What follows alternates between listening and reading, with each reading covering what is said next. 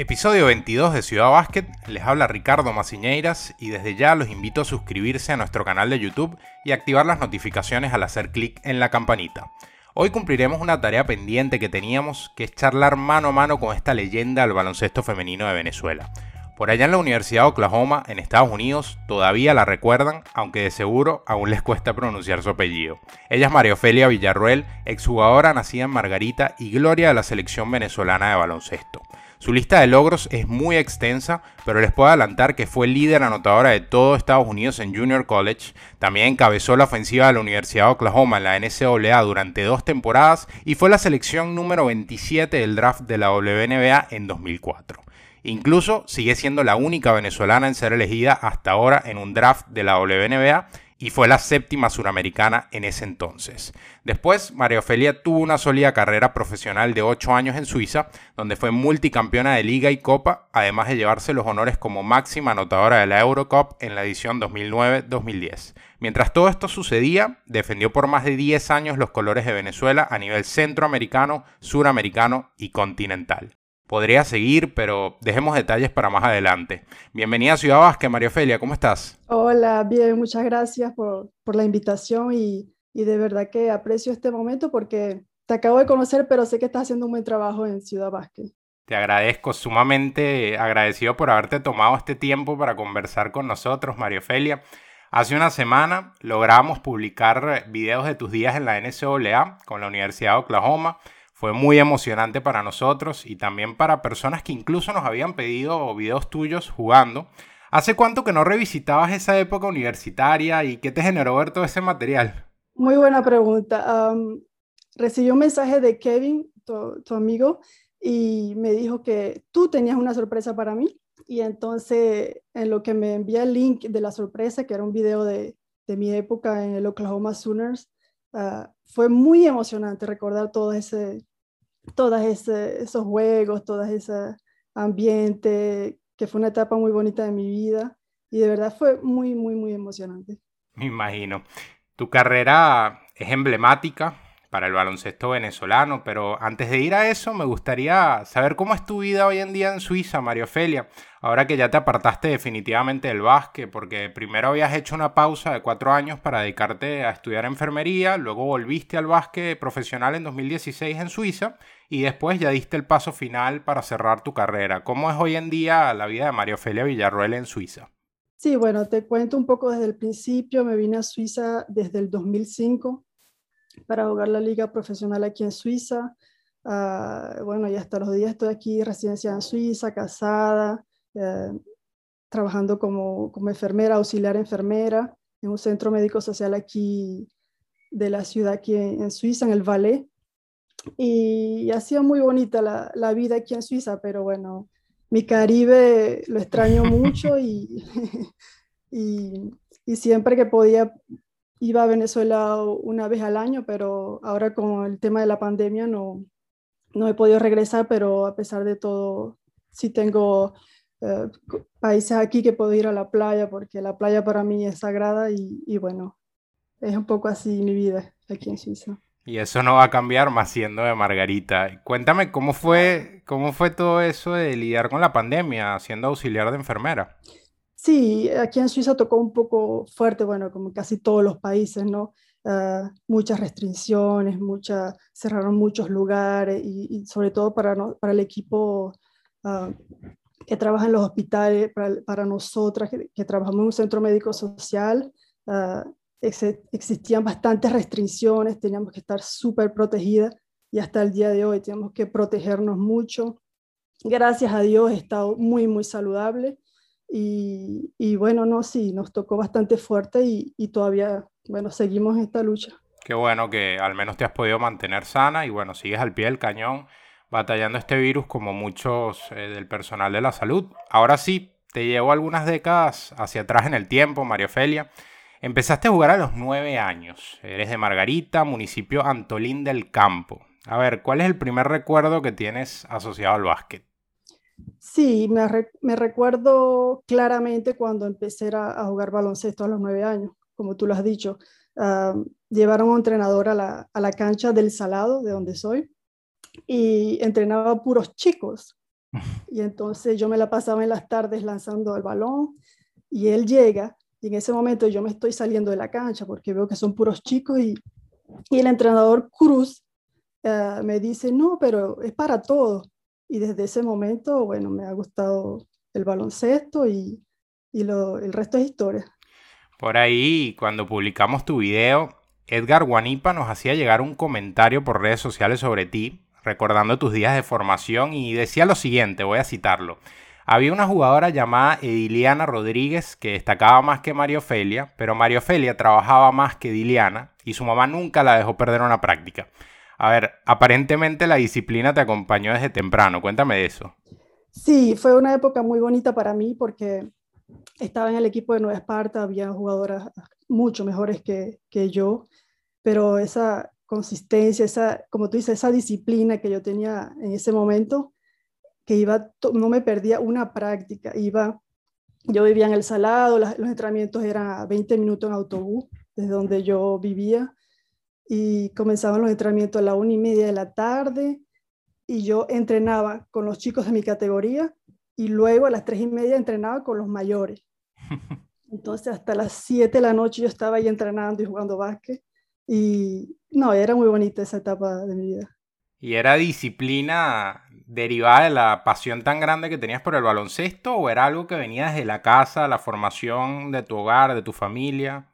Sí, eh, pues son las dos cosas, la pasión y, la, y la educación que me inculcaron mis padres.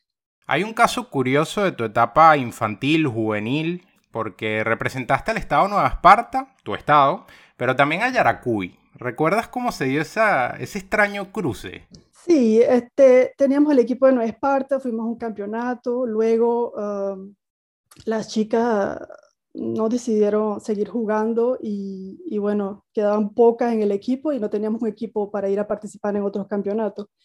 Luego Edgar Guanipa tuvo un contacto con Aquiles Martínez en Yaracuy y de allí, bueno, me llamaron para, para participar por el estado Yaracuy.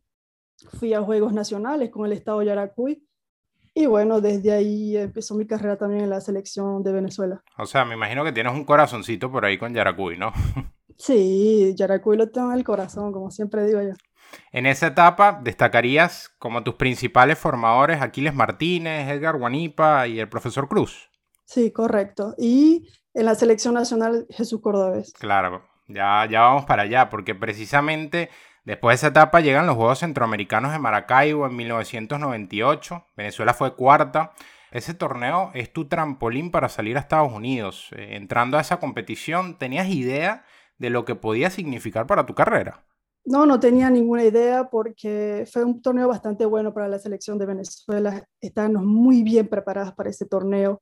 Y bueno, dimos la sorpresa en ganarle a Cuba, que nadie se lo esperaba, equipo olímpico también para esa época. Sí. Eh, ganamos ese partido y desde allí eh, eh, comenzaron las ofertas para irme a Estados Unidos, gracias a Jesús Cordobés, que consiguió el contacto en Kansas. Y sí, bueno, eso como tú dices fue un trampolín para, para seguir mi carrera. ¿Y cómo fue ese proceso de hacer el contacto? Llegó un momento que Jesús Cordobés te dijo, mira, tienes el potencial para irte, voy a tratar de conseguirte algo. Sencillamente llegó un día y dijo, mira, tengo esto. Sí, correcto. Ah, él me había hablado que te tienes que ir para Estados Unidos, te tienes que ir. Y yo, claro, claro, yo estaba súper motivada. Incluso yo también hacía gestiones por mi parte. Me recuerdo que fui hasta Caracas con mi mamá. Creo que era la agencia de Car Herrera. Y en ese momento no hablé con Car, pero hablé con uno de, de sus empleados que estaba ahí. Pero bueno, no se dio. Y de allí Jesús me dijo, tengo un contacto en Estados Unidos, en Kansas con Eva Laukowska, que, que, ayuda a muchas venezolanas a irse también a los Estados Unidos. Y bueno, desde allí en el 2001 me fui para, para Kansas. A ver, la jugadora venezolana no emigraba en masa en ese momento a los Estados Unidos. Eh, habían, digamos, pocos casos o contados casos. En tu caso, cero inglés, país totalmente nuevo, pero eso no pareció afectar eh, tu rendimiento en cancha apenas llegaste a Junior College, porque tuviste grandes números primero en Independence Community College y después en Northeastern Oklahoma AM. Incluso en la temporada 2001-2002 es que pasas a liderar a toda la nación en puntos por partido con 24.4 y en porcentaje de efectividad de campo ¿Cómo fue esa adaptación particular tuya? Sí, cuando llegué a Estados Unidos fue realmente un shock ah, cultural, eh, bueno, total. Pero en lo que llego al Junior College, a Kansas, me conseguí con la grata sorpresa de que Pepito Romero estaba en el mismo college, Junior College. Y entonces, bueno, qué alegría, tengo alguien que también viene de Venezuela. Y fue él que me introdujo a la entrenadora y que hacía de traductor para lo que yo esperaba de ella y de lo que ella esperaba de mí. Entonces, fueron momentos muy, muy bonitos. Pero es algo que no tenías ni idea, ¿no? Que Pepito iba a estar ahí. No, em, solo Néstor Salazar, el entrenador, eh, me dijo que ya Pepito se había ido para Estados Unidos, pero él nunca me dijo a dónde. Y entonces, lo que yo llego a, Kansas, eh, estaba Héctor ahí y bueno, muy, se sentía como, ya uno se sentía como más relajada, tenías a alguien con quien contar en, esa, en ese año. Y cuando ya estabas preparando el salto de Junior College a la NCAA, ¿qué tan estresante fue tu proceso de reclutamiento? Pregunto porque tus números y tu proyección estaban por las nubes y me imagino que te perseguían. sí, tuve muchas ofertas de, de, universidades, de todo tipo de universidades, pero en realidad escogí tres visitas, ¿verdad? Primero que todo tenía como tenía una visita obligada porque con, con, la misma entrenadora donde yo fui el primer año en Kansas, esa visita a UTEP en Texas, en División 1 también tenía que ir. Para mí era una obligación. También fui a Baylor eh, y también fui, bueno, fui a Oklahoma. Y en Oklahoma sentí un ambiente muy familiar. Se veía el, eh, ambiente de equipo y las instalaciones, bueno, espectaculares y en realidad no duré mucho en tomar mi decisión. Ese momento que yo hice la visita, inmediatamente yo decidí que yo venía para Oklahoma, regresé a, mi residencia y, bueno, llamé a la entrenadora y le dije que iba para allá. Y yo muy contento. Todos los programas que comentabas son programas importantes en Estados Unidos, eh, esos que visitaste. Llegaste a, la Universidad de Oklahoma, cuyo equipo femenino compite en una conferencia durísima, el Big 12, y venía a ubicarse entre, entre las cuatro mejores universidades de la nación en baloncesto femenino en NCAA. ¿Cómo fue para ti la transición de Junior College a NCAA? Sí, el equipo de Oklahoma ah, había sido subcampeón de División 1 antes que yo llegara, el año antes que yo llegara. Y bueno, la transición para mí no digo que fue difícil, yo sé que es un cambio, bueno, difícil con respecto a Junior College y División 1, pero yo tenía un objetivo claro y, bueno, para mí en realidad no fue tan difícil, pero um, ahí, como muchos saben, ahí se entrena mañana, tarde, noche y, y bueno, es un ritmo bastante forzado de entrenamiento y al lado tiene que estar estudiando, ir a clase, presentar exámenes, viajar los miércoles, los juegos para, para ir a los juegos. Y bueno, era bastante, bastante disciplinado el ritmo. Quizás hasta terminó siendo más difícil que aprendieran a decir tu apellido que tu adaptación, ¿no? Sí, eso, eso fue muy chistoso porque esa grabación, eh, la periodista me decía, María, ¿cómo dices tu nombre? Yo le digo, María Villarreal. Y entonces me repetí, decía que, que lo repitiera, que lo repitiera, ¿ok? Pero yo no tenía idea para qué iban a utilizar eso. Y entonces, al día siguiente terminó el entrenamiento y venían los chicos a entrenar después de nosotros. Y viene el entrenador de, de los muchachos, Kevin Sampson. Um, y, y me ve y me dice María Villarreal, María Villarreal. Y yo me lo quedo viendo y bueno, ¿y ¿qué le pasa? O sea, y entonces después me entero que salió un programa en que, que, decían que cómo aprender a decir el nombre de María Villarruel y entonces, y las imágenes que tú sacaste en el video, para mí son una primicia, yo nunca había visto esas imágenes. Imagínate, la verdad que me causó mucha gracia, incluso imaginé, ¿será que le pusieron un apodo? Porque si les costaba tanto decir el apellido, o quizás solo María, ¿no? Mario Ofelia, todavía se lee tu nombre entre varios datos históricos de la Universidad de Oklahoma. Estás entre las 10 jugadoras con más partidos, de 30 o más puntos, en tu caso 3. Además lideraste el equipo en puntos por partido en las dos temporadas que estuviste allí y también fuiste líder en rebotes en una de esas dos temporadas. Por si fuera poco, jugaste torneo nacional de NCAA. ¿Quedaste complacida con lo que fue tu paso por la Universidad de Oklahoma? En parte sí, en parte no, porque mm, quería llegar, en mi senior year, en mi último año, quería llegar más lejos del torneo de la NCAA. Claro. Este, estábamos jugando muy bien, ganamos el, el Big 12 Tournament antes de, de, entrar al torneo de la NCAA. Tuve muy buena actuación y me sentía muy bien, pero en el segundo round no, no se nos dio, creo que perdimos con, con, la Universidad de Stanford en California. Y bueno, esa es la, la espinita que me quedó de, de no seguir avanzando al Sweet 16. Pero de seguro te impactó muchísimo como jugadora. ¿Qué tanto cambiaste como jugadora en esos dos años? Uh, muchísimo, muchísimo. Uh, a nivel físico, a nivel mental. Uh, um, y yo tenía un objetivo, como el objetivo de casi todas las jugadoras que van a las universidades allá en Estados Unidos, de llegar a la W, WNBA. Y, y me esforzaba mucho para lograr ese objetivo. Y, y bueno, en mi senior year hice en la universidad y luego vino después el draft. ¿Y qué tal el impacto que tuvo tu coach eh, de ese momento, Sherry Cole, que es una eminencia dentro de la Universidad de Oklahoma? Tuvo un periodo larguísimo dentro del programa y la verdad que es un emblema. Sí, eh, ella es tremenda, como diríamos, educadora, muy tremenda, muy tremenda persona, uh, muy disciplinada con la jugadora. Y no, me la llevé súper bien con ella, de verdad que, que es admirable esa carrera que tuvo ahí en la Universidad de Oklahoma es algo histórico porque ella comenzó desde nada, llegó con un equipo que casi perdía todos los juegos hasta llevarlo hasta un Final Four.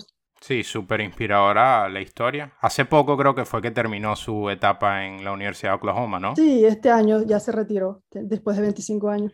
Vamos al 2004, Mario Felia, draft de la WNBA. ¿Estaba en tu mente terminar entre esas elegidas del draft? ¿Cómo fue para ti? Llévanos a ese momento.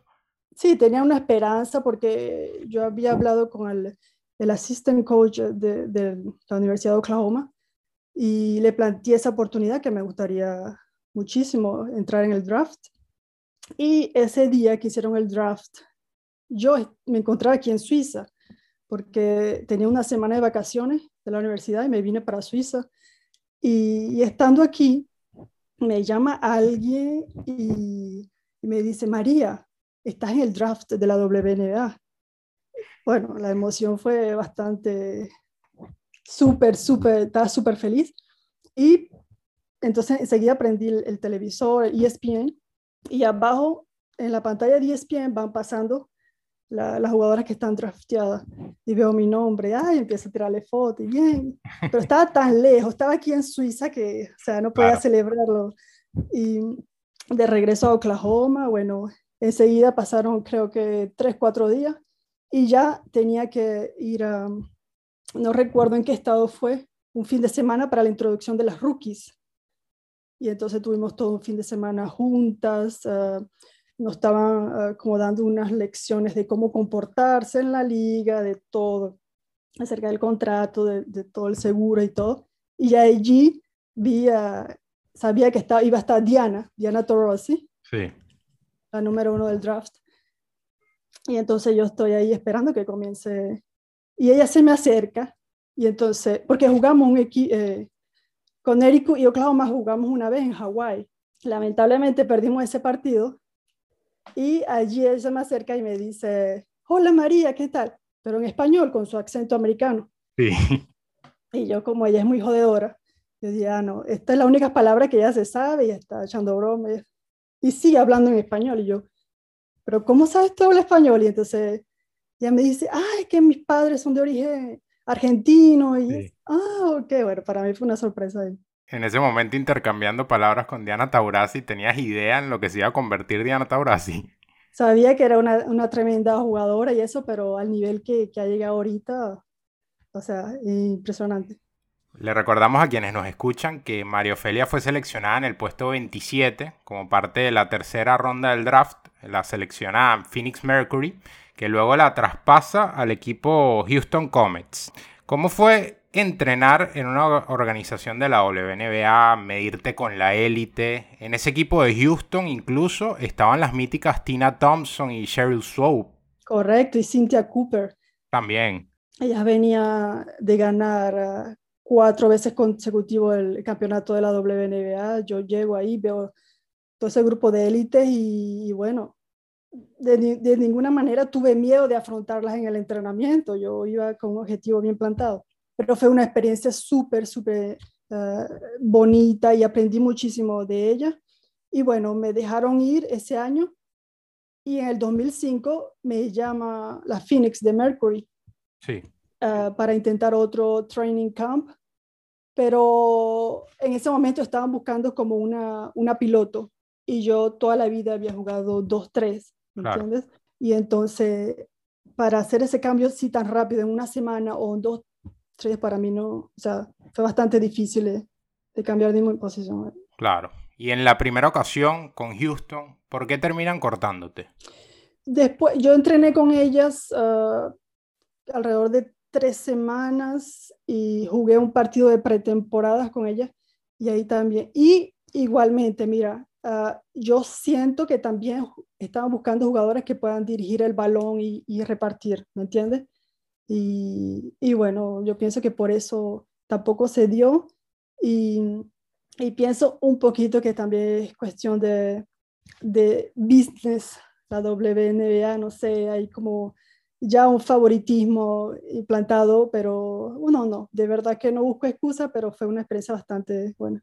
Y la liga estaba bastante nueva dentro de lo que cabe en ese entonces, eh. entonces de cierta manera me imagino que era todavía no había una costumbre o una tradición de jugadoras suramericanas o latinoamericanas incluso dentro de la liga. Correcto. Ah, en ese equipo de Houston había pasado Jane Arcane, la brasileña, ah, sí. ganando campeonatos con, con Houston. Pero sí, en realidad no había, como tú dices, muy buen punto, no había esa cultura latina en integrar la, la mejor liga del mundo, por así decirlo.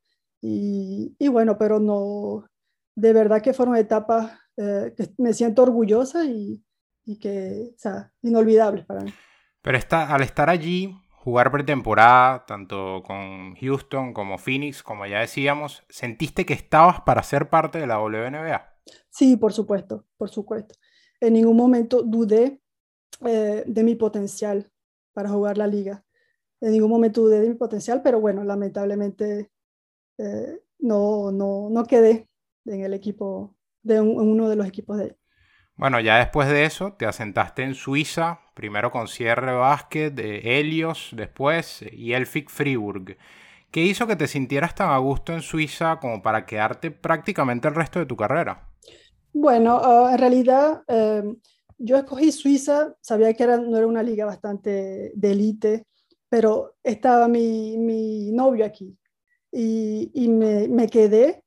Uh, y bueno, me quedé hasta, hasta estos momentos, me casé y, y bueno, es por eso tuve una oferta para jugar en España y también en Italia, pero lo pensaba mucho, pero no, decidí quedarme aquí en, la Liga Suiza. Me imagino que era una decisión dificilísima porque seguro te picaban los pies por irte a alguna de esas ligas. Por supuesto que sí, por supuesto que sí, pero ya llevaba varios años ya aquí en Suiza jugando la liga y, y, me sentía bien aquí. Al principio empiezas en segunda división. Correcto. Ok, y después eh, avanzas a primera división y gran parte de tu carrera termina jugando primera división, donde fuiste multicampeona tanto de liga y copa, ¿no? Correcto, sí. Eh, llegando a Suiza, es que yo ni estaba enterada que iba a llegar a una, una liga B aquí en Suiza. Entonces, bueno, inmediatamente ganamos el campeonato y subimos a la primera división y de allí, como tú dices, sí ganamos muchísimos campeonatos suizos, muchísimas copas, copas suizas y, y bueno. Sí, eras como una celebridad por allá, ¿no? Un poco.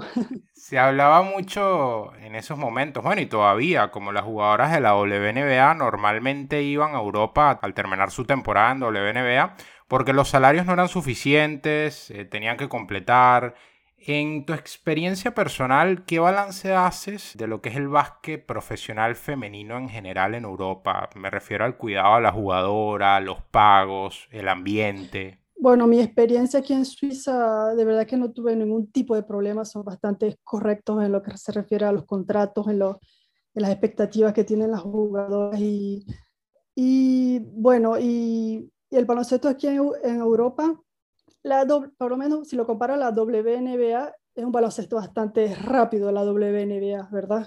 Sí. o sea, voilà. Es por eso que yo sentía que tenía bastante potencial para, para integrar uno de esos equipos. Y aquí en Europa, claro, la temporada es mucho más larga, mucho más extensa y también, o sea, un, baloncesto muy organizado y, y no, o sea, y de verdad que venir aquí a Europa creo que fue una decisión bastante buena.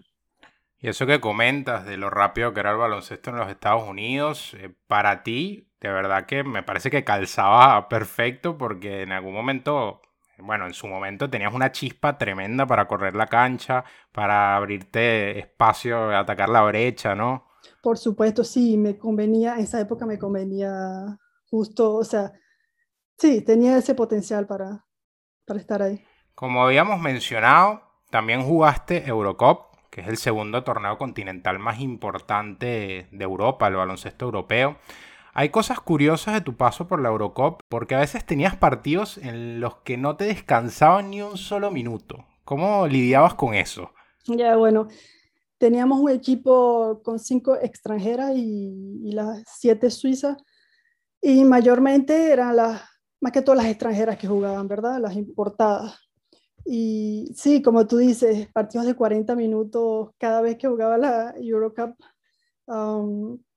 claro, eh, como yo llevo una vida muy sana, muy tranquila, o sea, hay que mantener la, como uno dice, la, la presión de jugar cada, porque también están los viajes que te cansan mucho y tienes que adaptarte y todo. Me acuerdo, fuimos a, Rusia a jugar con Dinamo en la Eurocup y eh, agarramos un vuelo, ¿verdad? Que nos llevó a Italia. Fuimos después a otro país y después de 12 horas viajando fue que llegamos a Moscú. Entonces, imagina, y, y aparte de eso tuve que jugar los 40 minutos. Entonces, bueno, pero para mí, jugar baloncesto, o sea, me siento muy feliz de hacerlo. Es decir, no te molestaba en lo más mínimo tener un partido de 40 minutos. Para nada. Y bueno, ya en la etapa final de tu carrera, cuando vuelves en 2016, estabas promediando por encima de los 35 minutos por partido, que todavía es bastante elevado. Ya tenías 37, 38 años, es decir, que siempre te mantuviste. Sí, siempre me mantuve y sí, regresé al baloncesto, pero creo que por cortos meses y vi que por los estudios no, o sea, la carrera estaba bastante fuerte y, decidí entonces de una vez abandonar este, el baloncesto y dedicarme a los estudios. ¿Y cuál era tu secreto, digamos, en cuanto a nutrición, cuidados personales? Porque tuviste una carrera mayormente sana, fructífera y jugando esa cantidad de minutos tan alta y muchas veces en, en torneos competitivos, en situaciones competitivas, exceso de minutos. Bueno, te cuento que comía sopa de mondongo, pescado. no, mentira bueno, soy una persona que no bebo, que no fumo, me acuesto temprano, ¿qué te puedo decir? No mantengo una dieta estricta, como de todo, de todo. Y, y por cierto, de hace tres meses soy vegan. Al principio me costó mucho, pero eh, intento evitar los productos lácteos, las carnes y eso. A veces es imposible, pero, pero bueno. Pero yo pienso que eso fue una de las, de las cosas clave este, en toda mi carrera deportiva. Y aparte de eso, cuando regresé de mi, de mi jubilación en el 2016, ah, cuando tenía el tiempo, iba, aquí en Suiza hay aguas termales. Y entonces, viendo mi edad, 37, 38 años, viene a terminar un partido, claro, ya el cuerpo te pide descanso, ¿me entiendes? Y entonces, cuando tenía tiempo, me iba a las aguas termales y después en la noche al entrenamiento y después a los juegos, así pude Ah, pero tenías tus rituales propios. Claro. Por ahí, por ahí está el secreto, ya saben, aguas, aguas termales. si quieren llegar a los 37, 38 años eh, jugando baloncesto a un excelente nivel. Mario Felia, eh, viéndote jugar, como ya decía, era evidente la chispa que tenías para correr la cancha, abrirte paso hacia el aro, aportabas muchísimo en los rebotes jugando como alera, aprovechando que a veces tenías mayor estatura que tu marcador llevándola adentro, pero creo que no hay nadie mejor para describirte como jugadora que tú misma. ¿Qué le contarías a una futura generación que no pudo verte en una cancha de baloncesto sobre cómo era tu faceta de jugadora? Sí, yo era una jugadora bastante rápida, ágil, eh, saltaba mucho eh, y me ayudó bastante, sobre todo en mi salto, cuando yo estaba en la Universidad de, Oklahoma, la entrenadora, un día eh, tuve entrenamientos para agarrar rebotes, pero intensos, intensos. Yo decía que me estaban castigando y lanzaban el balón al ladro, yo tenía que bloquear a mi jugadora y todas, cada una del equipo pasaba y yo me quedaba ahí para bloquear a la jugadora, ¿no?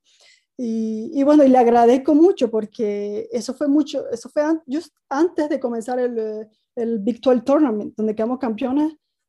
Y bueno, yo creo que eran 10 rebotes por partido en ese torneo. Pero no, o sea, y, más que todo la, la, parte mental, allá en Estados Unidos, si, si alguna de las jugadoras quiere ir, no es solo lo, físico, lo mental, uh, tiene que estar muy, muy fuerte de la cabeza porque vas a pasar por, vas a hacer muchos sacrificios. Ah, bueno, yo no tuve homesick, no, nunca quise regresarme a mi casa porque ya tenía un objetivo bien claro. Si tienes un objetivo bien claro, o sea, so, va tout sol, como ya estoy hablando en francés, ah, todo fluye. ¿Y cómo te fortalecían la mente durante esa etapa de la universidad, por ejemplo? Bueno, por lo menos yo no llamaba, yo creo que yo llamaba para mi casa una vez al mes, imagínate. Pero por restricciones, por restricciones que te ponía la universidad como tal. No, eran restricciones mías. Ah, imagínate. Qué dura eras con tu familia. Sí, una vez al mes yo me comunicaba con mis padres, todo bien, y le contaba mi día y todo, y ellos entendían, ellos entendían muy bien. Este, yo creo que eso me ayudó bastante, a pesar de que no soy una persona que, ay, no, me quiero regresar. No, yo soy muy um, independiente uh, en mi vida. Me imagino que cuando tus padres lidiaban con todo eso, no tenía mayor importancia porque entiendo que te apoyaron de principio a fin en todo tu camino. Sí, por supuesto, me tenían muchísima confianza y, y eso se lo agradezco mundo. Fuiste MVP a nivel suramericano, también fuiste el líder anotador y reboteadora del FIBA América del 2009 en Brasil. La lista es larga. ¿Cómo es tu balance de tu paso con la selección de Venezuela ahora que ya lo ves en frío y ya pasaron más de 10 años desde tu último torneo, no? Sí, um, llegar a la selección de Venezuela para mí es lo máximo.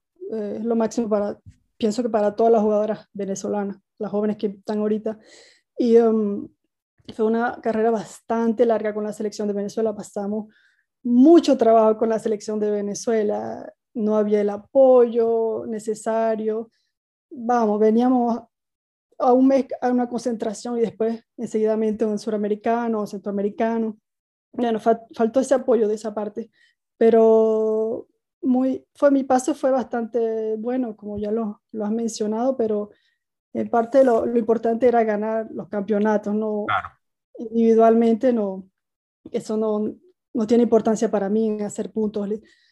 Y, y, en realidad yo creo que el único suramericano que ganamos una medalla en Brasil, quedamos de tercera. Creo que fue la primera medalla suramericana de mayores, que el equipo de Venezuela quedó tercero. Bien, bueno, me imagino que te quedó un poco la espinita de querer hacer más podios, ¿no? Sí, en parte fue un poco frustrante porque eh, habían épocas que teníamos un super equipo, sabíamos que tenía potencial, de clasificamos un preolímpico, pero sabíamos que podíamos dar más, pero ese apoyo faltaba, ese apoyo de, de, de los dirigentes de la, de la anciana federación, o sea, y bueno, son cosas que pasan y espero que hoy en día se mejoren las cosas. Vi que el coach Pinto va a entrar a la selección femenina. Muy contenta por esa parte, sé que es un tremendo entrenador y, y le, como digo, le, deseo mucha suerte a las muchachas en esta American Cup que va a ser ahorita en junio en Puerto Rico. Y de verdad que, que me contenta muchísimo que, que el nivel de las muchachas ha estado subiendo. Hay muchas que han pasado por universidades universitarias.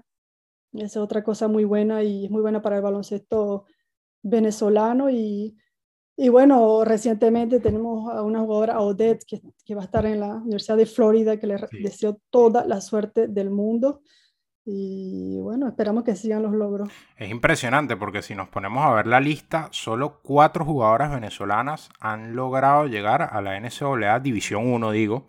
Eh, también hemos tenido jugadoras en División 2, como el caso de Roseli Silva, pero es muy selecto el grupo. Eh, ¿Qué te causa eso? ¿Frustración u orgullo? Frustración digo porque quizás dices, me encantaría que la lista fuese más larga. Ah, de verdad que frustración porque yo sé que hay muchas jugadoras buenas en, Venezuela, como has dicho, Roseli, uh, Génesis, vamos, Iván Neymar, que, yo pienso que esas jugadoras hubieran estado en División 1, Waleska, Daniela Wallen, o sea, son jugadoras que yo considero que hubieran estado muy bien y confortables en, un equipo de División 1. Y, y, como tú dices, es un grupo muy selecto, solo somos cuatro que hemos pasado por ahí y, de verdad que, que, hay que hacer algo para que se abra ese camino para, para esas jugadoras venezolanas que, que quieren entrar a esa División 1. No digo que la División 2, claro, es División 2, pero también hay buen nivel. claro, ciertamente, Roseli sale de División 2 y aún así ya es una de las históricas del baloncesto femenino, una carrera sumamente emblemática en España, ya tiene varios años allí y no siendo una jugadora más, sino destacando. Sí, claro, claro. Eso para mí ella hubiera jugado fácil en una División 1 allá en Estados Unidos. ¿Y qué sientes que se puede hacer para mejorar eso? No necesariamente siempre la meta tiene que ser que la jugadora termine el sistema universitario de los Estados Unidos formándose, porque claramente lo ideal siempre va a ser que el sistema de formación en casa sea el ideal y bueno, si se dan esos saltos afuera, excelente, pero que no se dependa netamente de eso. Pero ¿qué crees que se puede hacer para que crezca un poco. Sí, bueno, ya por ahí, eh, ah, desde hace varios años hay un contacto con, con, mi primera entrenadora en Estados Unidos que ayuda mucho a los atletas, a los atletas eh, en Venezuela para conseguirles becas, como también a Mariana Durán de Yaracuy, que también se fue. Y, um, pero en Venezuela no existe ese seguimiento, o sea, vas a la escuela, no hay como un programa de deporte estudio, ¿me entiendes? Como hay en, en, varios países. No hay ese seguimiento, entonces las muchachas, ok, juegan en los barrios, juegan los, campeones, los campeonatos que se hacen, entre comillas, en Venezuela, con sus estados. De allí, bueno, si tienes talento, vente a la preselección venezolana, bueno, llegaste a la selección venezolana. Y si tienes suerte y en un video te ven que, oye, sí, puedes entrar en un junior college en Estados Unidos, este, vamos, la traemos para Estados Unidos. Pero es eso, es la falta de apoyo. Se necesita como una organización para um, uh, recruit uh, la jugadora, ¿me entiendes? Un programa que se haga, no sé, cada dos o cada tres meses allá en Venezuela para, para incentivar a las jugadoras uh, venezolanas que se, que, que se motiven por el baloncesto, ¿me entiendes? Claro hablando con alguna de las jugadoras, incluso en este podcast, eh, me decían que a veces se complicaba por el hecho de que no tienes a dónde mirar a nivel profesional en el propio país o semiprofesional, porque desde 2017 no hay una liga profesional en el país. Y bueno, ciertamente hay un proyecto para que arranque la Superliga Femenina, pero desde 2017 hasta la fecha todavía no, ha vuelto a haber baloncesto profesional o semiprofesional en Venezuela. Entonces las que no salen del país, como que es difícil, ¿no? Eh, proyectarse. Sí, imagínate, eso eh, no lo sabía que la liga no está desde, el 2017. Y, y, bueno, la liga en Venezuela es una liga semiprofesional, a mi punto de vista. Y, claro, ellas tienen muchísima razón, cómo se van a proyectar, cómo para, que, para emigrar a otros países a jugar en ligas profesionales si no van a Estados Unidos, ¿me entiendes? Entonces es bastante difícil para, para nosotros las jugadoras, claro. Bueno, A nivel internacional, Mario Felia, tuviste rivales muy duras. Recuerdo dupla internas de Chile, Xiomara Morrison y Tatiana Gómez. En Brasil, Nadia Colado y Erika de Souza. Carolina Sánchez en Argentina, Yamara Amargo en Cuba también. Eh, ¿Cuál fue tu mayor dolor de cabeza, la rival más dura a nivel internacional? Wow, esa es muy buena pregunta porque de verdad que a nivel internacional no tengo una en específico, de verdad, porque sinceramente no tengo una jugadora que me haya, que me haya dado trabajo, que yo recuerde bien sea un defensa o que sea difícil metérsele para quizás Erika de Brasil. Erika de Sousa. Una monstruo. y era difícil entrarle, pero en realidad no tengo una así específica que, que me haya dado trabajo. ¿Y fuera del nivel internacional? en la Universidad de Oklahoma, claro, si allá si tú no juegas defensa, olvídate que vas a entrar a jugar, ¿me entiendes? Entonces, a, a, nivel de defensa era bastante fuerte, tenías que que tenías que calcular bien para dónde ibas y todo. Pero a nivel em, de la universidad, hay había una jugadora de Texas, de la Universidad de Texas, pero no recuerdo ahorita su nombre, que, que era bastante frustrante jugar contra ella. Por decirlo así. A ver, sé que estás eh, dedicada a tu carrera de enfermería, como ya decías, pero ¿en algún momento tienes pensado involucrarte de alguna forma de nuevo en el básquet o ya es una etapa totalmente cerrada y quizás quede algo para alguna caimanera, como decimos en Venezuela, y no más que eso? Um, entrenar a equipo nunca, nunca me ha interesado. No sé, um, aquí en Suiza entrené a un equipo, creo que fue junior, tenía como ¿sí? de edades 12, 13, 14 años, quedamos campeones, pero en realidad no es como una, vocación, una vocación que me gustaría ejercer, ser entrenadora de, baloncesto. Así que, y proyectos así de baloncesto, no, no ahorita no, no, tengo pensado, pero bueno, si, si la federación uh, quiere hacerme participar en algún proyecto que yo tenga, bueno, bienvenidos sean y con mucho gusto, claro por supuesto que apoyo el baloncesto femenino. Claro. ¿Y todavía encuentras tiempo para alguna caimanera? Por supuesto. aquí, antes de la pandemia, nos reunimos todas las, como las veteranas del equipo de aquí en Suiza y cada martes eh, a las 7 de la noche íbamos a, a caimanear en, el gimnasio, y, pero ya ahora, ya ahora con, con este tema de la pandemia no está prohibido, por lo menos aquí en Suiza. Bueno, Mario Ofelia, muchísimas gracias por tomarte este tiempo. La verdad que fue un gusto escuchar eh, todas tus anécdotas, escuchar todas estas etapas. Espero que sirva de motivación para muchas chicas que la necesitan de seguro, que quieren mirar a alguien, quieren seguir a alguien, quieren perseguir el mismo sueño que tú perseguiste. Y no queda más que decirte que esta es tu casa y siempre que quieras venir a hablar de baloncesto, las puertas están abiertas. Gracias, Ricardo. Gracias a ustedes y gracias Ciudad Básquet. Escucharon la palabra de María Ofelia Villarruel. Les recordamos que pueden seguirnos en redes sociales como Ciudad Básquet, tanto en Instagram como en Twitter, como en nuestra fanpage de Facebook. Y recuerden suscribirse a nuestro canal de YouTube y hacer clic en la campanita para que no se pierdan ningún video de highlights y ningún otro contenido. Muchísimas gracias por acompañarnos. Hasta otra edición.